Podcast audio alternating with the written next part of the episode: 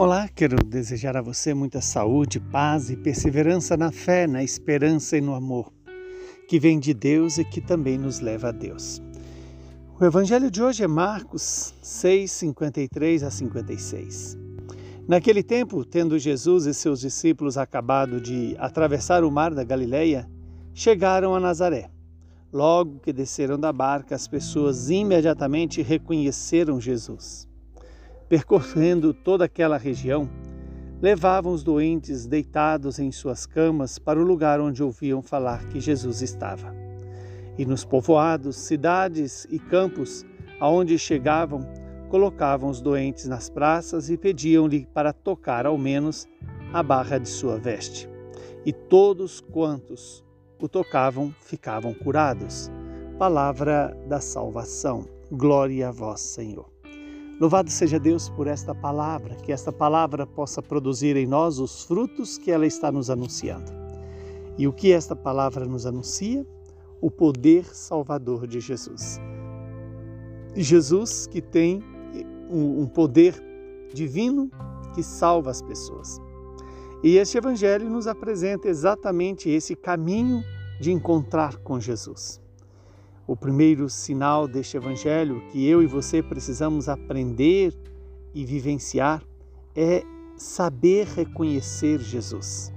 Diz o evangelho que logo que eles desciam da bar, desceram da barca, as pessoas imediatamente reconheceram Jesus. E aqui reconheceram não somente como pessoa, mas como aquele que portava o poder de Deus.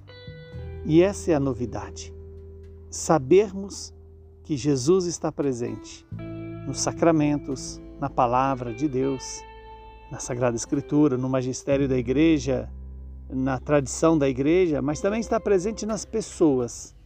Jesus se faz presente nas pessoas que é, compõem a nossa vida, a nossa história. Aprender reconhecer a presença de Jesus em cada pessoa. E saber que esta presença de Jesus também tem o poder de nos curar, de nos santificar, de restaurar em nós a saúde do corpo e da alma. E quando as pessoas tocavam nas roupas de Jesus, elas ficavam curadas. Veja que a fé é também aquilo que nos dá a graça do milagre, porque Deus está sempre aberto a nos dar a sua graça, o seu amor, a sua bondade, a sua misericórdia. Mas essa abertura para receber a bênção de Deus é uma decisão de cada um de nós. Crer é abrir-se à presença do Senhor. Crer é deixar que a vida de Deus alcance a minha vida. É deixar que o Espírito de Deus ilumine a minha história e conduza a minha história na vontade do Pai. Neste dia em que a igreja lembra a memória de São Paulo Mick e os seus companheiros que deram a vida pelo reino de Deus, deram a sua própria vida para que o evangelho fosse semeado nas, na região oriental. Que hoje nós também tenhamos essa coragem de dar a nossa vida para que a palavra seja escutada, acolhida e obedecida. Essa palavra que salva, que liberta, essa palavra que também cura. Como as pessoas que tocavam em Jesus eram curadas, eu e você possamos nos deixar tocar pela palavra de Deus, para que alcancemos essa cura que significa, na verdade, a salvação e a paz de Deus. Que o Deus Todo-Poderoso nos abençoe, nos santifique e nos livre de todo o mal.